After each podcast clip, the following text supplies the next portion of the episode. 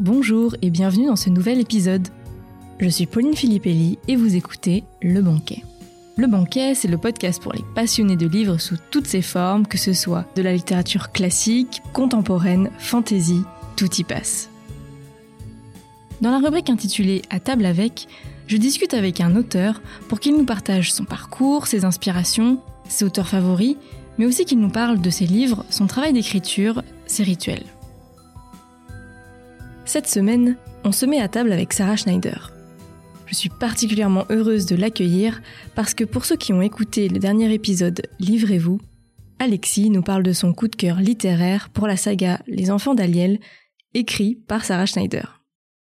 Dans cet épisode, Sarah nous parle de ce qui l'a inspiré pour la création de son univers, de la joie particulière à écrire certains passages, tout comme les difficultés rencontrées pour en écrire d'autres. Elle nous partage l'histoire de la publication du premier tome qui l'a menée à créer sa maison d'édition. Elle nous raconte également ce qu'elle a vécu de son côté avec Alexis, qui a contribué à faire connaître ses livres en France en chroniquant sa lecture sur sa chaîne YouTube Linksoft.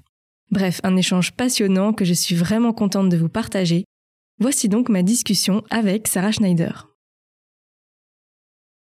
Bonjour Sarah, je suis très heureuse de t'accueillir sur le banquet. Salut Pauline, merci beaucoup pour l'invitation, ça me fait très très plaisir d'y participer.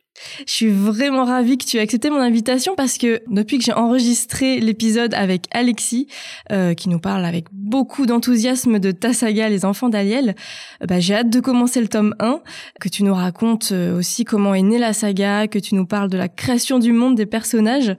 on va parler de tout ça, mais si tu le veux bien, avant ça, est-ce que tu pourrais nous parler de toi, de ton rapport au livre, à la littérature? Alors, ben, je vais commencer par me présenter. Je m'appelle euh, Sarah Schneider, j'habite dans un, petit village de Suisse romande, dans le, dans le Jura suisse. J'ai bientôt 50 ans, je suis mariée, je suis maman de deux garçons de 17 et 19 ans.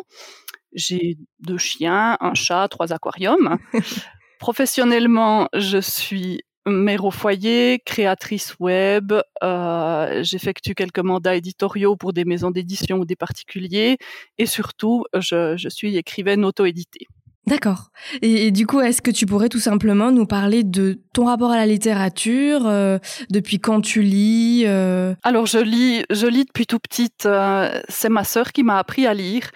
Elle a, elle a quelques années de plus que moi. Elle a un an de plus que moi, mais elle est entrée à l'école deux ans avant. Et euh, moi, je m'ennuyais à la maison comme un rat mort, alors qu'elle elle était à l'école. Et, euh, et, quand elle rentrait, elle m'expliquait ce qu'elle avait fait. Et donc, euh, quand je suis entrée à l'école, je savais déjà lire. Donc, euh, j'ai toujours beaucoup aimé la lecture. Quand j'étais petite, alors je suis passée par les étapes un peu, un peu classiques du, des bibliothèques roses, les oui-oui, les fantomettes. ensuite, je suis passée à la bibliothèque verte avec, il y avait quoi à l'époque, le Club des Cinq. Et puis euh, voilà. Et moi, en fait, ce que j'aimais surtout, c'était une, série qui s'appelait Les Conquérants de l'impossible de Philippe Ebli. Alors j'ai dû euh, j'ai dû faire des, recherches hein, pour pouvoir te dire ça parce que j'ai une très très mauvaise mémoire en ce qui concerne et les titres et les écrivains. Et euh, en fait, il s'agit de, voyages dans le temps, dans l'espace. Il y a des mondes parallèles, des pouvoirs mentaux. ils vont sur Mars. Enfin, j'adorais ça. Et je me rendais pas compte en fait que c'était un genre en soi. Quand je lisais de la BD, par exemple Yoko Tsuno, j'adorais tous les albums qui concernaient les, les Vinéens et les voyages dans l'espace. mais pour moi, ça, ça faisait partie d'un tout. Et je, je me suis pas dit, bah voilà, j'aime un genre particulier, mais en y repensant maintenant, avec le recul, je me dis, c'est quand même ça que je préférais. Et il me reste de, de ces conquérants de l'impossible des des images assez précises. Euh, il y a un moment, ils, vont sur Mars et ils rencontrent ces Martiens qui ont des énormes jambes, des très longues jambes et une énorme tête dessus. Et ils en rencontrent un qui, a une tête qui grossit et qui semble pas très très bien, mais les autres ont pas l'air de, s'alarmer plus que ça. Euh, et ils se demandent ce, ce, qui se passe avec ce martien.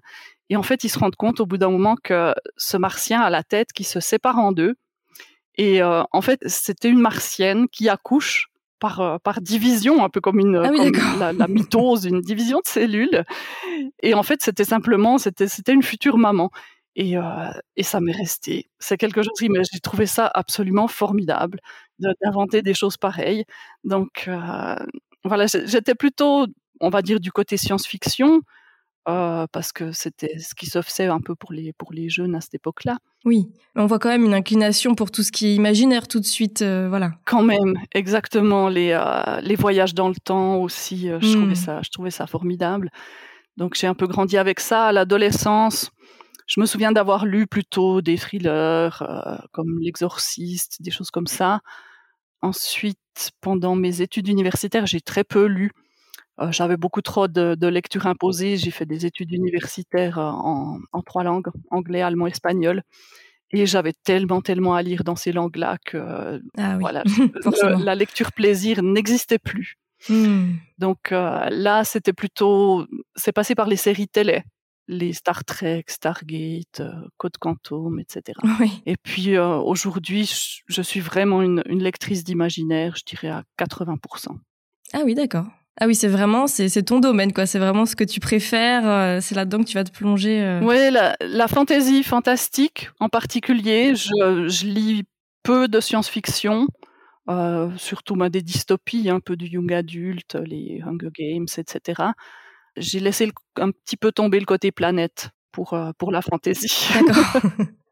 Et est-ce qu'il y a des auteurs en particulier que tu aimes, euh, que tu as envie de nous partager, qui t'ont marqué Alors, ceux qui m'ont marqué dès le départ, ma découverte de la fantaisie, c'était un hasard complet.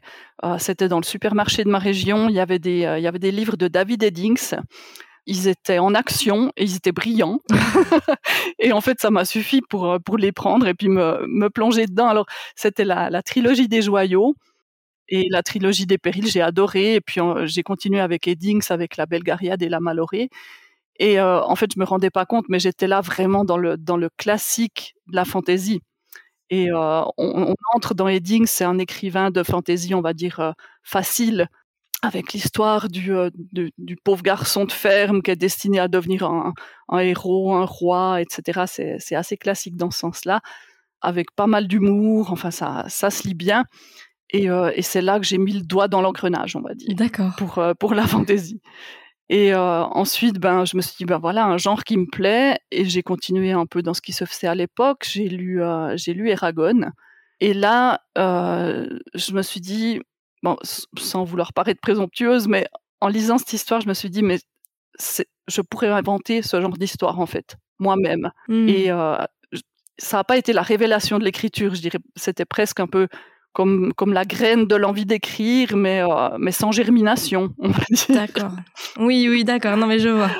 C'est ce qui a commencé son chemin dans ta tête, ce qui t'a aidé à faire son chemin. Voilà, exactement. C'est là j'ai entrevu le, le, possible de l'écriture, mmh. en me disant, bah, je pourrais, je pourrais aussi participer en fait à la création de ce genre d'histoire. Ouais. Ensuite, bon, j'ai continué avec les classiques, euh, Seigneur des Anneaux, etc. Et puis, euh, mon, mon, grand coup de cœur, vraiment, dans la fantasy, c'est Robin Hood. Ok. Tu connais? Lesquels en particulier? Parce que alors moi c'est euh, les Aventuriers de la mer que j'ai lu, ouais. mais il y en a plein en fait. Je crois que c'est vraiment. Euh... Alors j'ai dû commencer, je crois, par l'Assassin royal. Oui. Et j'ai enchaîné avec euh, avec ben les Aventuriers de la mer et, et tout ce qui s'ensuit jusqu'au jusqu'au fou et l'assassin. J'aime cette, cette fantaisie qui prend son temps, cette fantaisie en, en introspection. On peut lire un tome de Robin Hobb et à la fin on ferme le livre et on se dit qu'est-ce que j'ai lu? Et ça se résume en deux phrases et on on s'est pas ennuyé une seule seconde. Enfin, je dis on, je devrais dire je parce que je sais que c'est pas le cas de tout le monde, mais euh, je trouve qu'elle a des inventions fabuleuses. Les, les vives nefs dans les aventuriers de la mer, c'est ces bateaux qui ont cette figure de proue vivante qui est faite euh, en bois sorcier, qui est, qui est en fait oui. un dragon qui a jamais éclos et qui ont des personnalités. Euh, le bateau Parangon, il est, il est absolument extraordinaire si je pouvais inventer un, les vives nefs, je, je, vraiment, j'aurais, j'aurais accompli le, le, but de ma vie. Donc voilà, ça c'est vraiment c'est mon autrice préférée qui va le rester, euh, je pense à jamais. Et puis sinon, euh, ben dans, dans, quelque chose d'un peu plus moderne, il y aura euh, Patrick Rothfuss avec les Chroniques du tueur de roi, donc le nom du vent, etc. C'est une fantaisie vraiment très très élégante, poétique. Il a écrit le prologue justement du nom du vent je dois l'avoir lu, je pense, 10, 15 fois, tellement il est beau. C'est une page et demie et c'est absolument somptueux, une histoire, une histoire de silence en trois parts. Enfin, c'est vraiment d'une poésie absolue. Puis sinon, Scott Lynch aussi, avec Les salauds gentilshommes. Lui, c'est plutôt au niveau de, de l'univers. Il a créé un univers dans une ville qui est une sorte de, de Venise un peu fantaisie avec une luminosité particulière et là-dedans il, met toute, toute une équipe de voleurs. Donc j'ai voilà, j'ai adoré Scott Lynch aussi. Et sinon, bah, du français, Christelle Dabos avec la passe miroir. Ah oui, la, fameuse. la fameuse. Vraiment, Christelle Dabos qui me, il y a son univers, bien sûr. Ce monde éclaté avec des arches qui flottent dans le vide et puis euh, ces personnages aussi qui sont euh, tellement particuliers, anti-héroïques presque. Euh, Ophélie, on la remarque à peine. Thorne, c'est un personnage qui est, il est, il est ni aimable ni aimable dans le sens, il est pas sympa et il est pas facile à aimer non plus. Oui, c'est vrai. vrai. Je, je, trouve qu'elle a vraiment, elle a vraiment réussi avec ses personnages quelque chose d'incroyable. Et puis la façon dont elle raconte les histoires c'est la, c'est la championne toute catégorie du choix des mots. Elle a un vocabulaire qui est hyper précis. Elle va choisir un mot qui est ni compliqué, ni. Euh, elle va choisir vraiment le mot qu'il faut dans la situation, dans la phrase, pour représenter en fait plusieurs idées. Et je trouve ça d'une classe absolue. Bah, du coup, ma question suivante était si tu avais un livre fétiche, mais alors du coup, j'ai l'impression que c'est la question à laquelle tu ne pourras pas répondre. Est-ce qu'il y a un livre, euh, voilà, qui que tu aimes particulièrement? Si tu veux en, garder qu'un sur une île déserte, ce serait lequel? Je suis pas sûre que tu puisses répondre du coup. Je pensais plutôt pencher vers Robin Hood, puis après je me suis dit, il me faut un critère en plus que, que en fait euh, la, la qualité du livre, etc. Donc j'en ai un que j'aime beaucoup, ben, c'est Le nom du vent.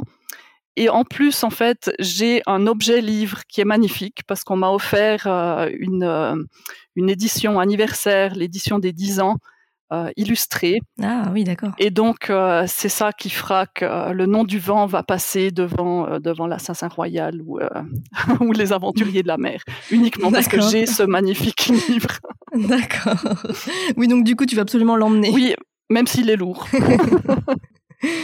D'accord, super. Eh ben écoute, euh, je te propose maintenant qu'on passe du côté coulisses, hein, j'ai envie de dire, du côté écrivain. Mhm. Alors, le premier tome euh, des Enfants d'Aliel est sorti en 2018. Euh, c'est une pentalogie, donc il y a cinq tomes. Mhm. et le tome 4 est sorti en juin dernier. Exactement. Est-ce que tu pourrais tout d'abord nous parler rapidement de l'histoire des Enfants d'Aliel? Alors, ça raconte l'histoire qui commence mille ans avant le début du livre. On a deux sœurs magiciennes qui s'appellent Aliel et Orga qui décident de prendre des chemins complètement opposés. Donc Aliel choisit plutôt le chemin de la paix et l'harmonie et Orga celui de la peur, de la domination, de la manipulation. Elles s'affrontent et cet affrontement leur coûte la vie à toutes les deux. Et mille ans plus tard, elles reviennent et elles se manifestent par des, euh, par des entités. Donc Orga va créer des créatures malfaisantes qui sont issues en fait des, plus mauvaises pulsions de l'être humain. Elle va aussi euh, créer des, euh, des monstres euh, moitié humains, moitié animaux, etc. Et Aliel, elle, se manifeste par une poignée d'élus qui se découvrent un don quand ils sont confrontés en fait à, aux créatures d'Orga.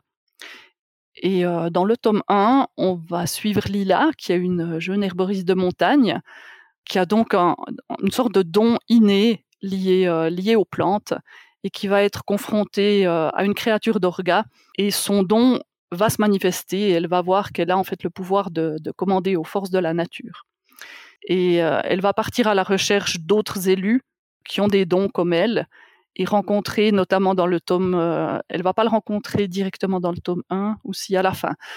nous, le lecteur, découvre Carson. Carson, Carson c'est un orphelin Personne ne se souvient jamais de lui. On se souvient pas de son nom, on se souvient pas à quoi il ressemble, on le bouscule et il va, il va profiter de ça en fait pour devenir voleur. Et euh, il va développer un don à partir de ça, mais un don qui va être vraiment difficile pour lui à maîtriser parce qu'il va devoir aller contre en fait ses, ses pulsions naturelles. Carson, il a envie d'être reconnu, il a envie d'être un héros. Et en fait, pour pouvoir maîtriser son don, il doit se considérer comme inexistant. D'accord. Donc c'est quelque chose qui est, qui est, très très difficile pour lui. Donc euh, ces personnes vont se rencontrer avec d'autres euh, d'autres personnes qui ont des dons pour euh, ben, pour aller combattre en fait les, les créatures d'Orga. Donc il y a un voyage, une quête. D'accord. c'est très fantaisie dans les thèmes. Oui. On a ce Oui, manichéisme, la sœur du côté du bien, la sœur du côté du mal, euh, des jeunes qui se découvrent des dons, la magie, le voyage, euh, voilà, des, des thèmes assez classiques. Pour ceux qui aiment la fantaisie, on, on est en plein dedans. On est en plein dedans, exactement. Ça, ça se lit assez facilement parce que le langage est assez facile d'accès, je dirais. Et puis, euh, il, il se passe des choses. Donc, c'est comme tu l'as dit, c'est une saga qui, qui sera en cinq tomes. C'est un peu écrit comme, comme une série à épisodes. Hmm. À la fin de chaque tome, on a euh, ben, une aventure qui se termine, mais on, on a aussi une petite incitation à continuer. Oui. D'accord. Et, et alors, depuis quand tu réfléchis à cette histoire? Est-ce que tu te rappelles euh, bah, quand l'idée a germé? Quelles ont été tes premières idées pour l'histoire? Euh, c'était il y a longtemps, c'était il y a dix ans. Ah oui, d'accord. Euh, à l'occasion, je dirais, de... c'est un peu le résultat de ma crise de la quarantaine, on va dire. Ah d'accord. Parce que à ce moment-là, les enfants avaient 8 et 10 ans. Et c'est le moment où, euh, bah, tu verras quand tu auras 40 ans, dans très très longtemps, c'est le moment où on fait en fait le bilan. On se dit un peu, je suis à, je suis à une, un, un moment charnière, à moitié de ma vie, euh, à peu de choses près. Et puis euh, on se dit, ben, qu'est-ce que j'ai fait et qu'est-ce que j'aimerais faire encore? Et euh, quand, quand on est maman, ben, il y a un moment où on se laisse un peu de côté, quand on a les enfants petits. Et là, euh, ils avaient l'âge d'être un peu plus autonomes. Et je me suis dit, voilà, qu'est-ce qu'est-ce qui me ferait, moi, m'épanouir? Et euh, c'est là que l'écriture s'est imposée, en fait, de, de façon très, très naturelle. D'accord. Et je pense que les idées devaient être- s'être accumulées de- depuis un moment parce que, parce que ça s'est fait, ça s'est fait assez facilement. D'accord. Donc en fait, euh, les idées ont commencé à germer, on va dire au fil du temps. Tu as eu ce déclic à 40 ans. Et du coup, à partir du moment où tu as eu vraiment cette envie de te lancer, combien de temps tu, tu as mis après pour vraiment aboutir à un tome 1 Euh, le- les tomes 1 et 2 ont été écrits euh, d'un seul Ah, jet. écrit-. Parce que au départ, je pensais que c'était mon tome 1, en fait. J'ai j'ai fait l'erreur de l'écrire en format A4. Et en format A4, il faisait, euh, il faisait 350 pages. Donc, pour moi, c'était un livre. Et euh, il m'a fallu trois ans pour l'écrire. Donc, si on compte euh, les recherches que j'ai fait au début, la création du monde, il y a eu, je dirais, quelques mois quand même où, où j'ai pas écrit, où j'ai préparé la chose. Et puis après, je me suis rendu compte que les recherches, c'était aussi un peu une façon de repousser le moment où il fallait écrire ce premier mot. Hmm. Et euh, je, me, je me suis forcée et, et c'était parti. Après, D'accord. tout, tout s'est bien passé. J'ai lu que, que ce que tu préfères, c'est raconter des histoires centrées sur les personnages. Je me demandais en fait qu'est-ce que tu souhaitais transmettre en fait à travers cette histoire? Est-ce qu'il y a vraiment, est-ce que vraiment tu avais un, but particulier? Est-ce que vraiment euh, tu t'es dit voilà j'ai envie de raconter une histoire? Parce que forcément il y a l'histoire qu'on lit et puis il y a souvent une histoire en deuxième lecture. Voilà, est-ce qu'il y avait quelque chose que tu voulais transmettre en particulier avec cette histoire? Alors, c'était pas quelque chose de prémédité, je dirais. C'est quelque chose qui est venu après. Euh, ces personnages qui sont euh, qui sont assez riches, qui sont assez uniques dans leur genre et qui vont chacun avoir un parcours au sein de l'histoire.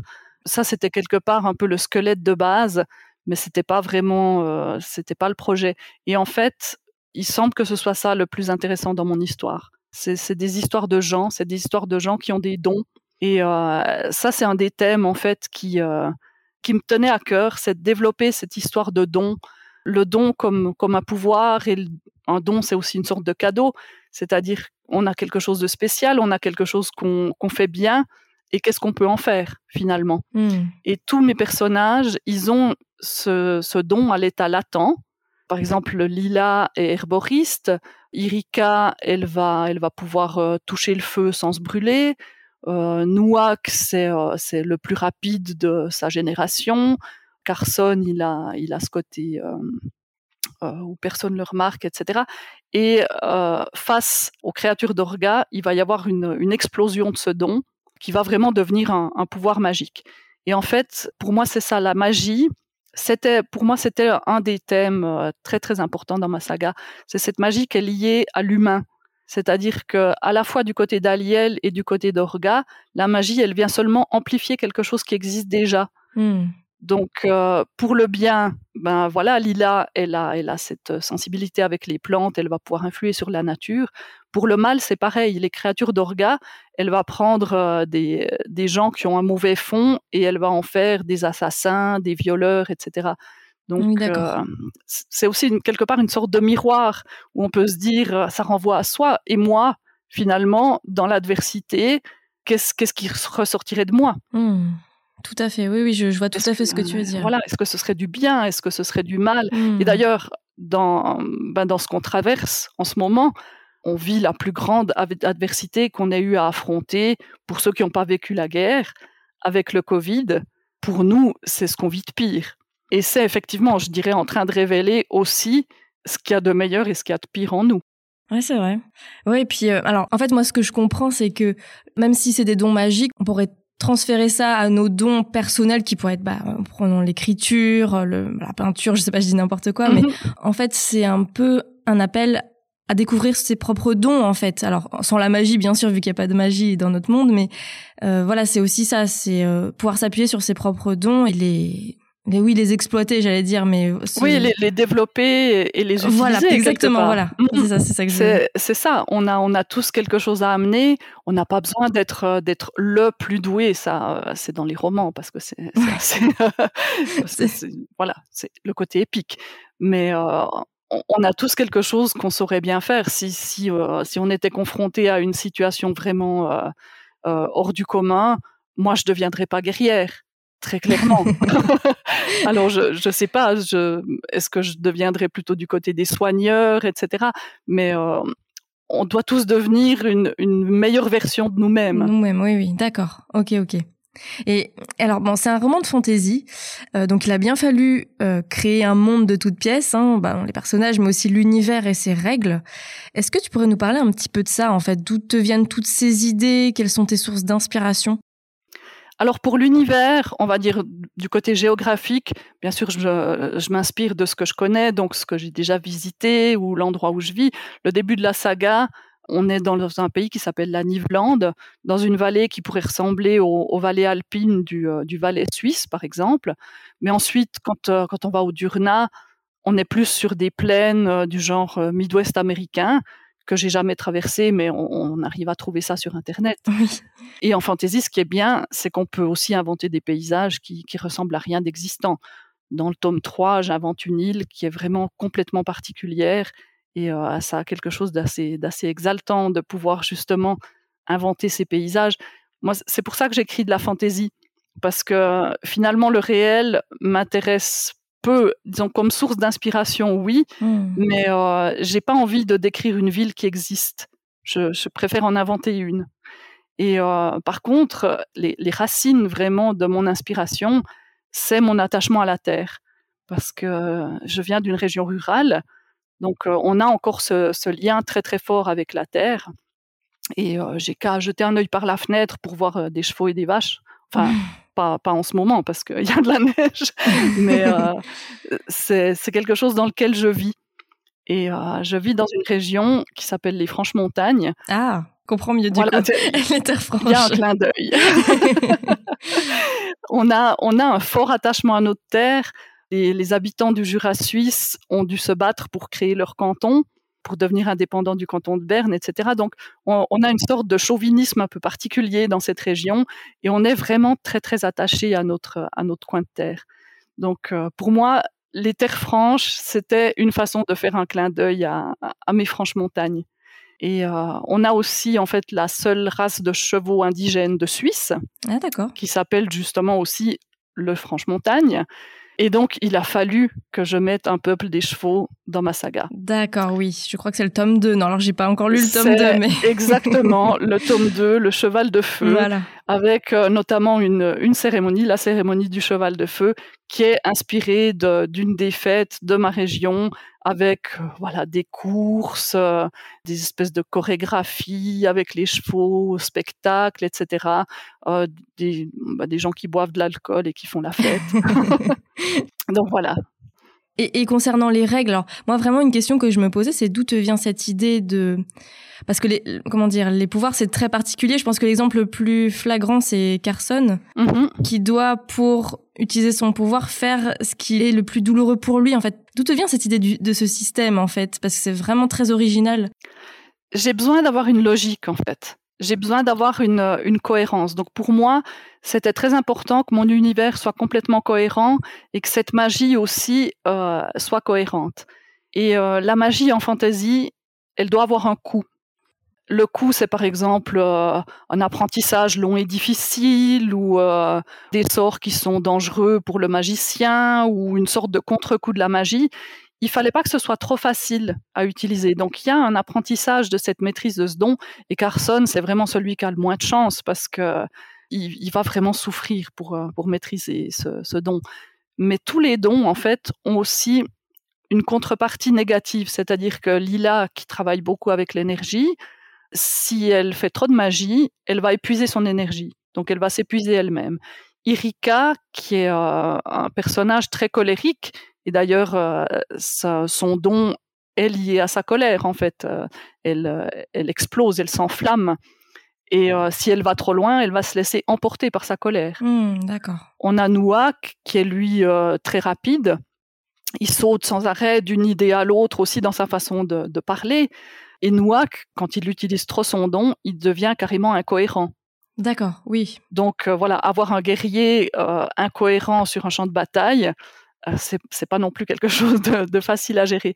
Donc, euh, je voulais que tout ça se tienne. Je voulais, je voulais cette cohérence à la fois de l'univers et, euh, et, de cette magie. D'accord, oui, c'est en partant de cette volonté d'être cohérente que t'es venue l'idée, en fait, d'avoir ces contreparties qui sont super originales, en fait, finalement oui, finalement, c'était c'était assez intéressant d'explorer ça. J'avais besoin de, de, faire un lien. Ça peut pas tomber de nulle part. Oui, d'accord. Oui, oui, je comprends. Et euh, concernant la rédaction du livre maintenant, comment s'est passée l'écriture? Est-ce que tu as écrit un peu tous les jours euh, depuis que tu as eu cette idée ou vraiment est-ce que comment dire, tu te prends plusieurs mois ou vraiment tu t'enfermes euh, pour vraiment te concentrer sur ton nouveau tome? Comment se passe l'écriture pour toi? Alors, quand j'ai commencé d'écrire, euh, mes enfants, bon, j'ai dit, ils avaient, ils avaient 8-10 ans, ils étaient assez autonomes, mais on, on est quand même maman. Oui. Donc, euh, j'ai placé mon bureau sur une mezzanine au centre de l'appartement où euh, je voyais absolument tout ce qui se passe. Et c'est clair que j'écris et au moment où quelqu'un appelle maman, on arrête tout et on va voir si ça saigne en fait. Donc, euh, j'ai dû prendre en fait ce rythme où euh, j'écrivais quand j'avais le temps. J'écrivais quand on me laissait le temps. Euh, c'était la dernière chose que je faisais quand tout le reste était fait. Mmh. Et, et, donc, ben voilà, j'écrivais, j'amenais mon fils au sport, par exemple. J'avais un moment, je pouvais me poser sur sur le coin d'une table dans un restaurant et écrire dans un cahier, revenir, continuer sur l'ordinateur. Enfin, il m'a fallu cette flexibilité, sinon ça n'aurait pas été possible. Oui, d'accord. Oui, donc le coup du rituel de l'écrivain, pour le coup, toi, tu n'en as pas forcément. Peut-être maintenant, mais en tout cas. Alors euh, non, parce que justement, j'ai pas eu ce luxe, donc j'ai pas pris l'habitude. C'est vrai que j'ai lu euh, Amélie Nothomb qui euh, qu'il doit boire un thé d'une certaine sorte, dans un certain bol, un, certain nombre de gorgées, plus lentes, plus rapides, etc. Et moi, je voyais ça au moment où je commençais d'écrire et je me suis dit, euh, ça fait aussi partie du personnage d'écrivaine qu'elle s'est créée, mais je me suis dit, enfin quel luxe quoi. Oui, bah pas elle a pas en même temps elle n'a pas d'enfant donc ça ceci explique cela. Donc j'ai lu aussi euh, les, les, mémoires d'écriture, je sais plus quel est exactement le titre mais de, de Stephen King. Et euh, alors lui, ça n'a pas été facile au début. Il écrivait aussi dans une caravane euh, après son travail, etc. Mais à l'heure actuelle, il dit qu'il s'impose dix pages par jour et qu'il ne sort pas de son bureau tant qu'elles sont pas écrites. Et s'il n'a pas fini, sa femme lui dépose un plateau repas derrière sa porte. elle est bien gentille. Et moi, je me suis dit, euh, mais où est mon plateau repas? Je pourrais encore l'attendre. Donc non, j'ai vraiment, j'ai vraiment appris à écrire quand j'avais le temps. Et maintenant que j'ai plus de temps, alors là, j'ai pas, j'ai pas encore des rituels, peut-être dans quelques années, mais je deviens un peu plus difficile. Il faut que je sois maintenant sur mon ordinateur. Euh. Tu n'as pas une pièce dédiée? Si tu as une pièce dédiée quand même, peut-être. Oui, oui, oui, oui. J'ai un, bureau qui fait aussi office de dépôt. Hmm, d'accord. Pour mon stock. d'accord. Et alors, question deux en un. Euh, qu'est-ce qui a été le plus difficile et qu'est-ce qui a été le plus exaltant dans l'écriture?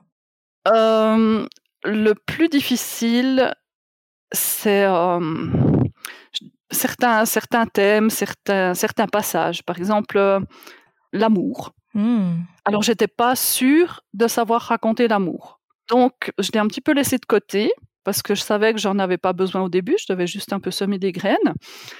Et je savais que j'aurais des passages d'amour dans le tome 3.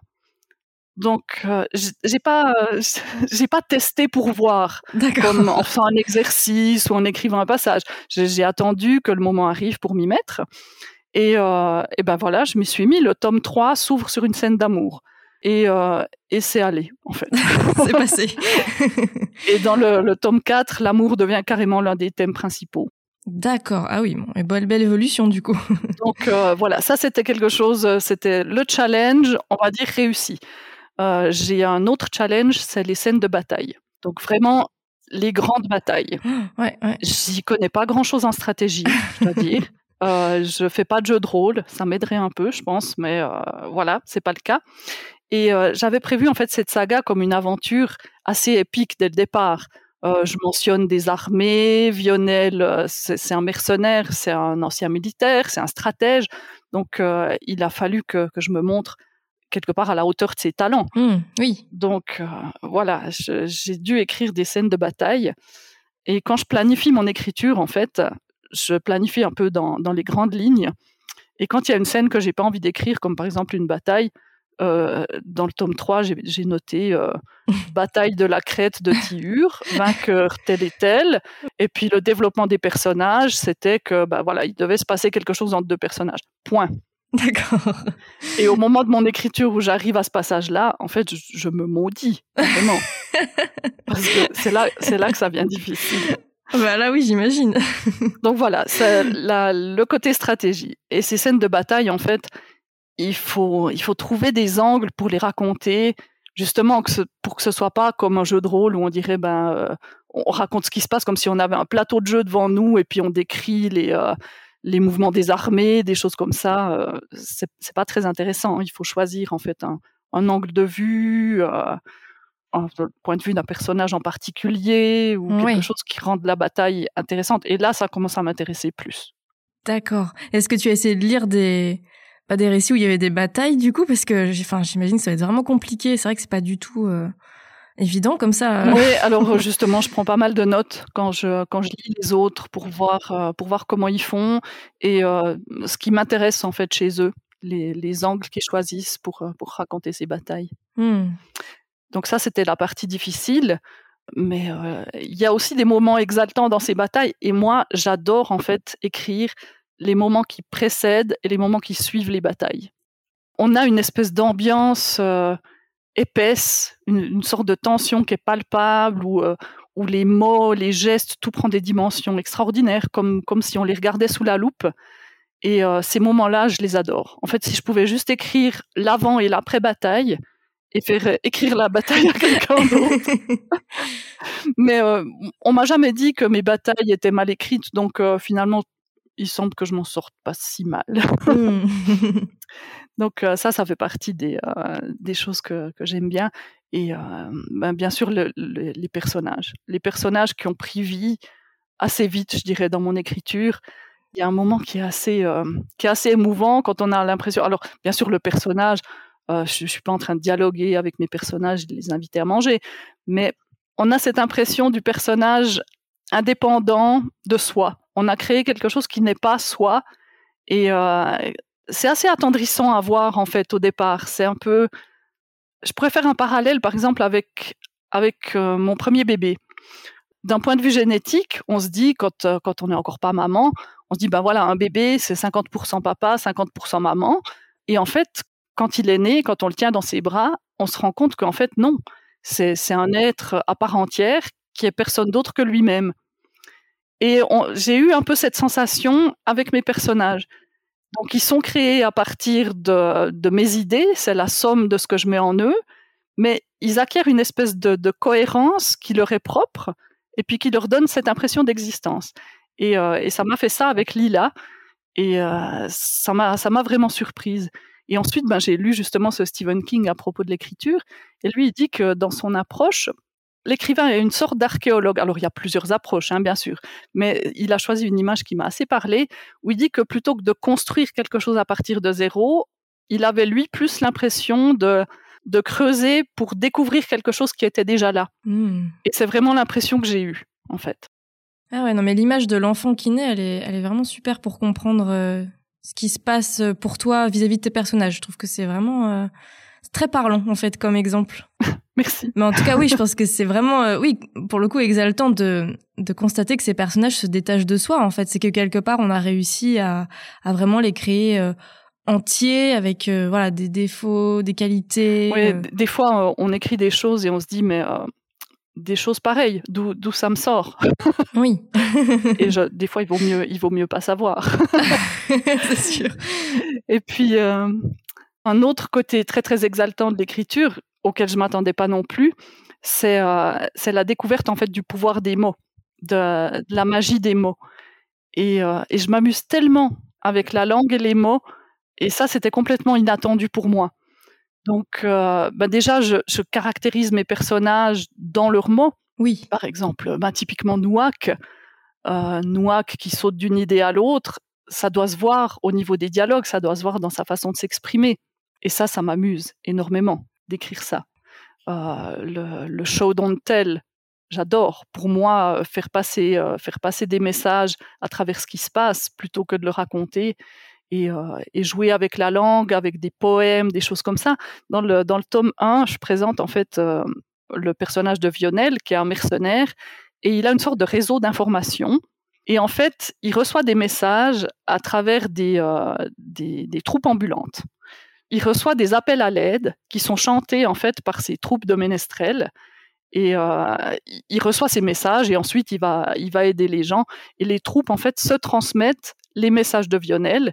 Et quand une troupe le voit dans l'assistante, il lui chante les messages. Et c'est comme ça en fait qu'il a son espèce de réseau d'information. Et donc créer ces messages chantés qui sont des appels à l'aide, euh, c'est quelque chose qui m'a beaucoup amusé. Euh, tout comme euh, bah, créer des, des, poèmes, des chansons, un folklore. Chaque fois que je crée un peuple, il me faut un folklore, il me faut des légendes, euh, même une langue. Quand on est au Durna, justement, chez Nouak, j'ai inventé, je suis pas Tolkien, hein. j'ai inventé, on va dire, les rudiments d'une langue. Euh, quelques ah, mots. Bah, par exemple, on dit que les Inuits ont, je sais pas, une dizaine de mots pour dire neige, et mes Durnaches ont une dizaine de mots pour dire cheval que j'ai dû inventer et expliquer. Et on va garder certains de ces mots à travers toute la saga. Les lecteurs, quand je vais leur dire, quand on arrive au tome 3, et si je leur dis on entre dans l'Ipta, ils vont savoir que l'Ipta, c'est une sorte de hutte façon mongole, etc. Et euh, ça aide aussi à avoir cette cohérence. On est passé par le Durna, on a compris quelque chose, on a appris des mots, et on va continuer de les utiliser dans le reste de la saga, en fait. D'accord. Ah oui, c'est marrant, tu, tu as quelque part découvert à quel point tu aimais écrire, en fait, finalement. J'ai envie de résumer ça comme ça. Oui. Enfin, c'est, vraiment ce qui me saute aux yeux quand tu nous racontes ça, en fait. Ça, c'était, une surprise, cette, euh, cette magie de la langue. Et euh, ben, au départ, j'utilise peu. Et c'est quelque chose que j'utilise de plus en plus dans le tome 3. Je me suis même amusée à faire, euh, à décrire une attaque de monstres en alexandrin. et j'ai adoré écrire ces passages. Alors, ça tombe pas de nulle part. C'est pas tout à coup Sarah Schneider qui se met à écrire en alexandrin. Euh, il y a un personnage, il y a une raison pour laquelle tout à coup on passe en vers. Mais euh, d'écrire des monstres en alexandrin, c'était, c'était quelque chose d'assez chouette. et on est rentré un peu plus dans le, comment dire, dans ton cerveau, savoir comment ça fonctionne, parce que c'est vrai que c'est, enfin, comme ça d'extérieur, on se dit, mon Dieu, mais comment a-t-elle fait pour euh, avoir autant d'imagination, pour, euh, oui, et plus il y a de personnages, plus il y a de manières d'écrire aussi, j'ai l'impression. Donc c'est, mm-hmm. voilà, moi je trouve ça assez fascinant. merci de nous, partager tout ça en tout cas, c'est vraiment passionnant à écouter. Alors je suis désolée, je pars un peu dans tous les sens. Ah non, c'est passionnant. je suis comme ça, je, je sais pas raconter les histoires euh, façon synopsis. D'ailleurs, euh, je suis capable de regarder un film, d'en oublier la fin immédiatement, de le revoir plus tard, et puis d'avoir l'intuition de la fin. Et en fait, mon mari me dit euh, mais non, mais on l'a déjà vu en fait. à part mes histoires à moi, je m'en souviens très bien. Je suis très cohérente, mais sinon, si, si, je dois raconter un livre, c'est non, c'est pas possible. Je serais une très très mauvaise chroniqueuse. Bon, mais alors euh, finir un manuscrit, bon déjà c'est un bel accomplissement en soi, mais euh, le but, on va dire aussi d'un auteur, c'est d'être lu, de partager son histoire, et donc bah, d'être édité. L'histoire de l'édition de ton livre, elle est vraiment intéressante. Est-ce que tu pourrais nous la raconter? Oui, alors elle est un peu particulière. Au début, ben, bien sûr que j'avais envie de me faire éditer, donc euh, j'avais mon ce que je pensais être mon premier tome, donc qui était constitué de, de mes deux premiers tomes. et je l'ai bien sûr envoyé à des maisons d'édition. Donc j'avais j'avais aucune expérience ni connaissance de l'édition, des éditeurs de l'imaginaire. Euh, je partais vraiment de zéro. Et euh, j'ai donc envoyé mon manuscrit à une dizaine des plus grandes euh, maisons d'imaginaire françaises. Et donc j'étais une inconnue totale, hein, qui arrivait avec un, un tome 1 imparfait, beaucoup trop long, avec un, scénario qui n'avait pas une grande originalité, une vague idée de la suite de la saga. Si on m'avait demandé euh, combien de tomes elle, ferait, j'aurais dit peut-être trois, à voir. Donc, euh, en connaissant un peu l'édition maintenant, c'était fichu d'avance. euh, on signe pas un auteur euh, inconnu qui sait pas où il va.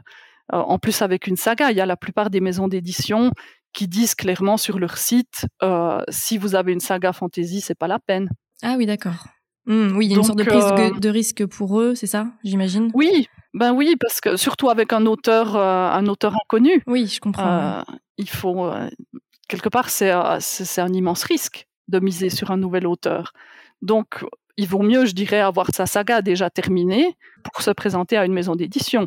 Euh, il vaut mieux même commencer avec, euh, avec un one-shot qu'avec une saga. Mais si on me l'avait dit à l'époque, ben, je crois que j'en aurais quand même fait qu'à ma tête, parce que j'avais vraiment envie d'écrire cette saga. Donc euh, voilà, j'ai envoyé à ces maisons d'édition, j'ai attendu les, les réponses. Il y en a qui mettent plus d'un an pour répondre. Donc, entre-temps, j'ai eu le temps de, de, de, commencer mon tome 3. J'ai aussi eu le temps de retomber sur Terre, un peu de comprendre comment ça fonctionnait. Et puis, euh, j'avais quand même vraiment très, très envie de, proposer mon livre, en tout cas aux lecteurs de ma région et de Suisse. Donc, euh, je suis entrée en contact avec un éditeur euh, suisse roman de ma région qui s'appelle Torticolis et Frères. Ils avaient publié une, une, autrice régionale qui avait écrit une saga fantastique, je crois. Oui, fantastique mais ensuite, ils s'étaient, euh, ils s'étaient pas mal éloignés de ça dans leur, dans leur ligne éditoriale pour euh, quelque chose de plus contemporain.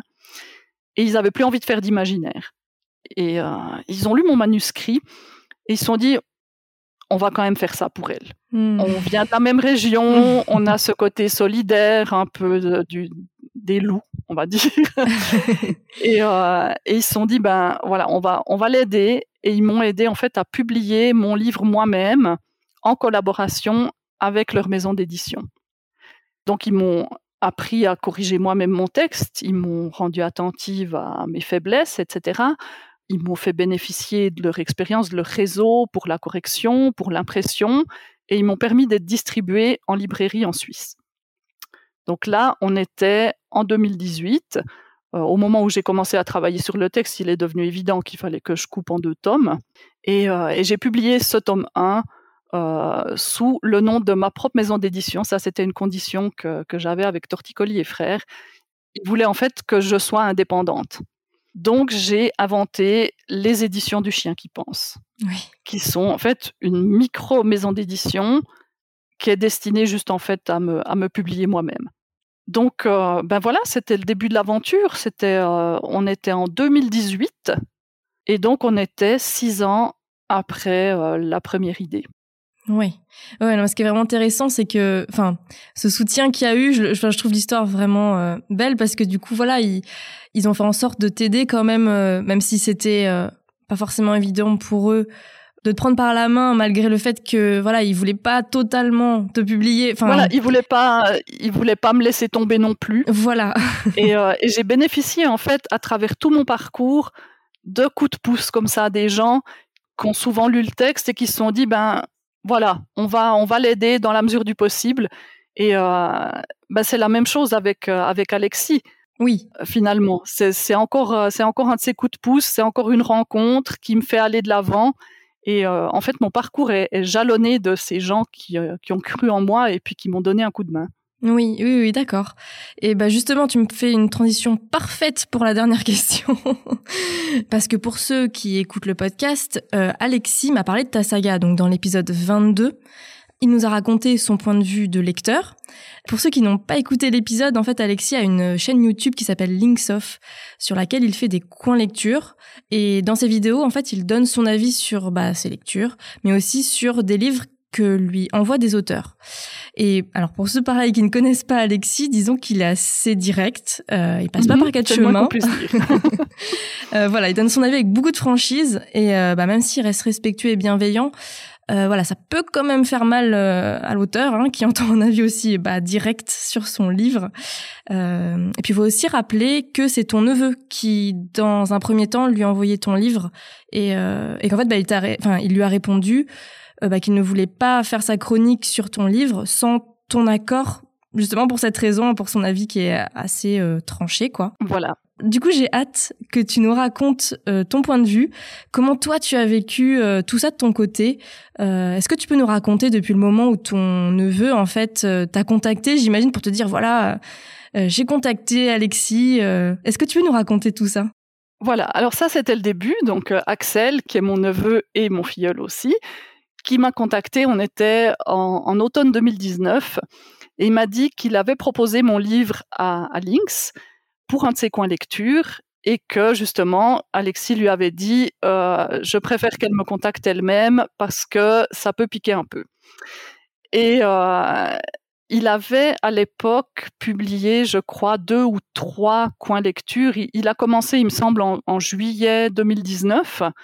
Donc, euh, moi, je connaissais pas sa chaîne YouTube. Je, je suivais très très peu de comptes YouTube, euh, quelques quelques chroniqueuses livresques, mais euh, mais c'était tout. Donc, bah, d'abord, je suis allée regarder ce qu'il faisait, hein, côté Links the Sun et côté Links Off. J'ai bien aimé son travail, son ton, le- son humour et puis son côté franc, surtout. Oui. Et à l'époque, je crois qu'il avait trois coins lecture et peut-être deux lectures de ses abonnés. Oui, c'est le début. Et voilà, c'est le début. Et sur ces deux lectures, il y en avait une qui était assez bonne et une qui était plutôt une mauvaise expérience pour lui.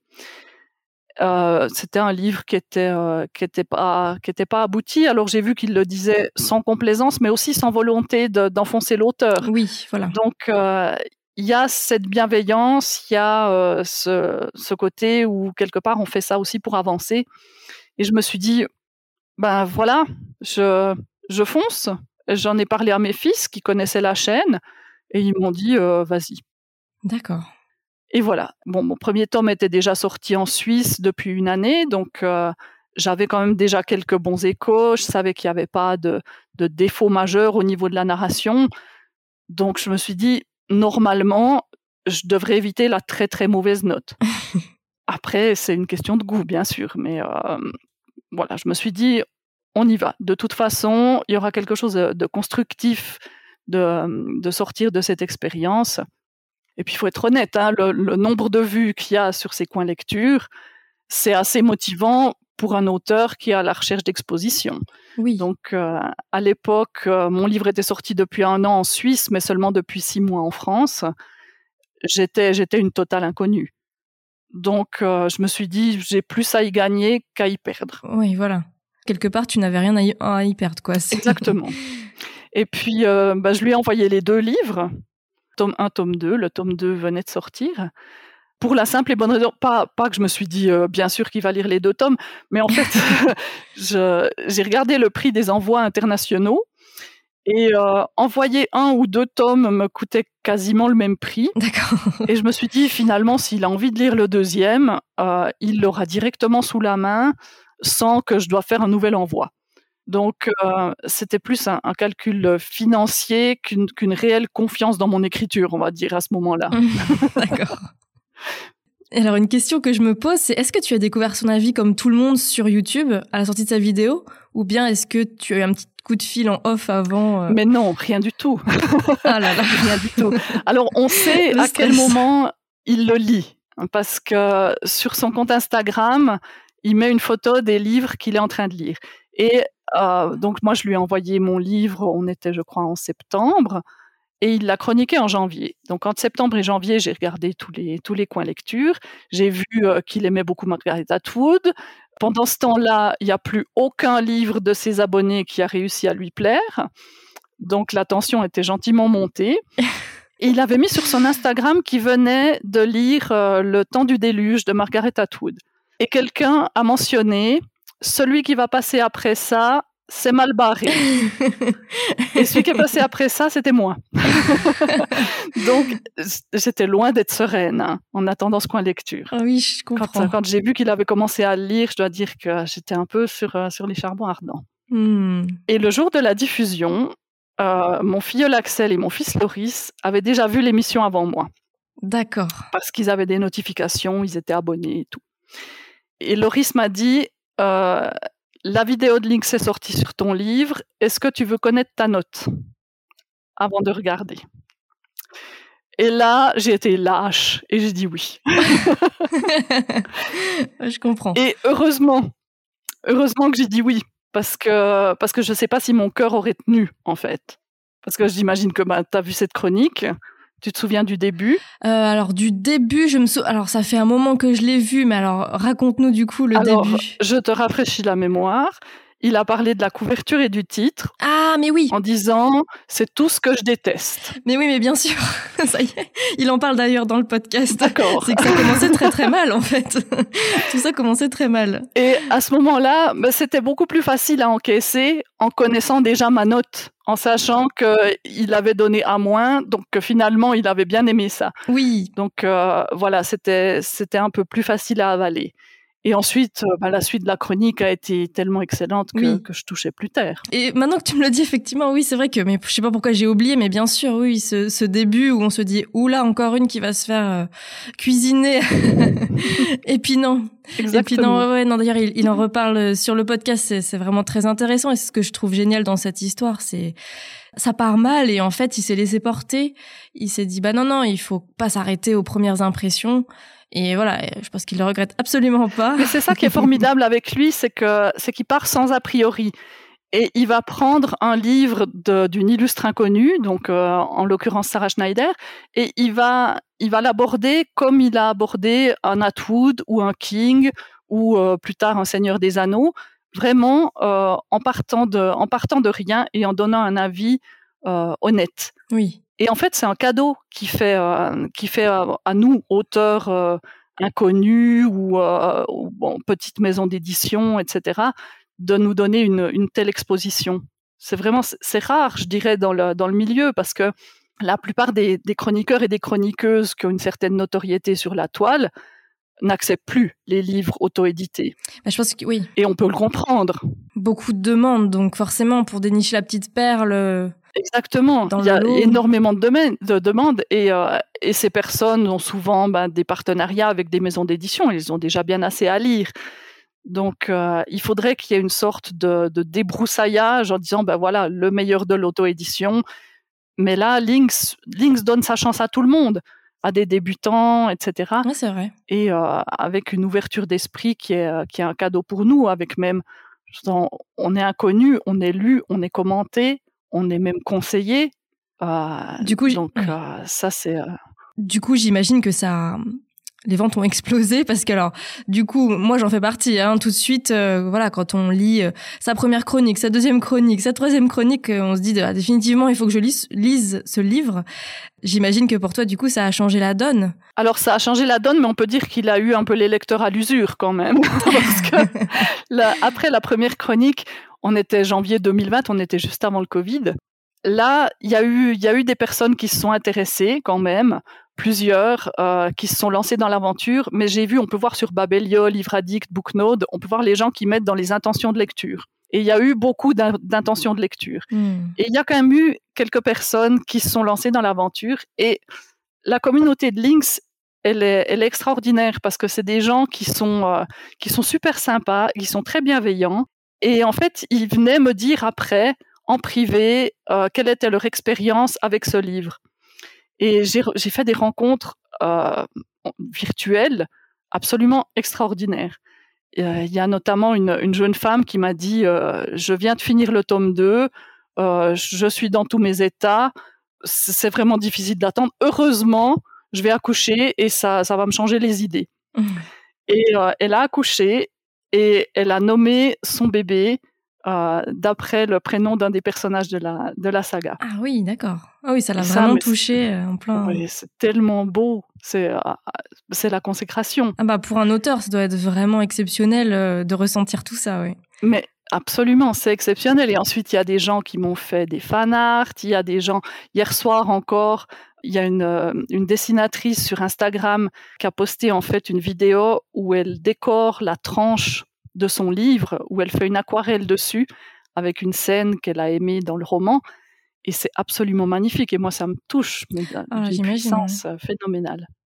Ah oui, de voir les, les, bah, les fan art, oui. Tout cet engouement, en fait, qui se développe autour de certains personnages. J'imagine, on a tous nos préférés. Ou, enfin, voilà, c'est, ça doit vraiment être incroyable pour l'auteur de, de voir tout ça, quoi. Ouais. Et maintenant, c'est vraiment en train de prendre forme. Donc, après ce tome 1, il y a eu quelques, quelques curieux.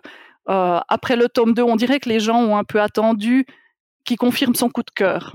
Donc euh, le tome 2, il l'a il l'a chroniqué euh, en automne 2020. Et là, les gens, ça a vraiment déclenché, déclenché des, achats et plus de lecteurs. Et là, on, est arrivé un peu plus d'une année après, où il a lu le tome 3, et il y a des gens qui l'ont déjà dépassé. C'est-à-dire qu'ils ont déjà, ils ont les quatre tomes. Et puis, euh, ils peuvent lui dire Oh, tu verras euh, dans le tome 4, tu vas adorer ceci, cela. Donc, euh. ok, super. Bah, vraiment, c'est super intéressant que tu nous partages tout ça. Merci beaucoup. L'épisode touche à sa fin, mais vraiment, merci infiniment d'avoir accepté mon invitation. Je voulais juste rappeler, si on veut commander tes livres, je crois qu'il y a le site famille-schneider.net, c'est ça? Alors, il y a mon site avec une boutique, avec des frais de port locaux pour la France et la Suisse. Après, les, gens peuvent le commander aussi. Il est moins cher en France qu'en Suisse, donc euh, peut-être qu'ils préféreront commander dans les librairies françaises.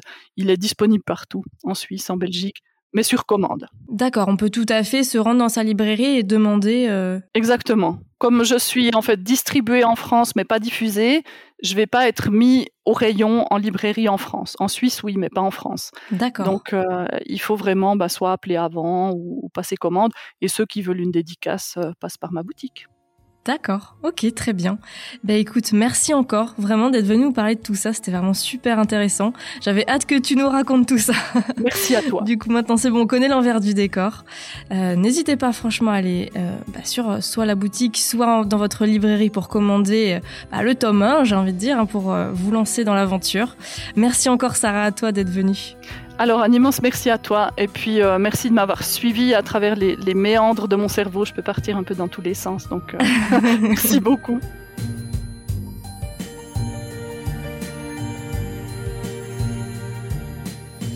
Cet épisode est maintenant terminé. N'hésitez pas à venir me dire ce que vous en avez pensé sur Instagram sous le post de l'épisode. Je serais vraiment ravie d'avoir votre avis, vos ressentis, donc vraiment n'hésitez pas à m'écrire en commentaire ou bien directement en message privé si vous préférez. Une dernière chose, si cet épisode vous a plu, n'hésitez pas à en parler autour de vous, à le partager et à me mettre une note 5 étoiles pour m'aider à donner de la visibilité à mon podcast. En plus de me mettre du baume au cœur, ça m'aide vraiment. Merci beaucoup à tous ceux qui prendront le temps. Quant à moi, je vous dis à la prochaine pour vous rassasier avec un nouveau banquet littéraire.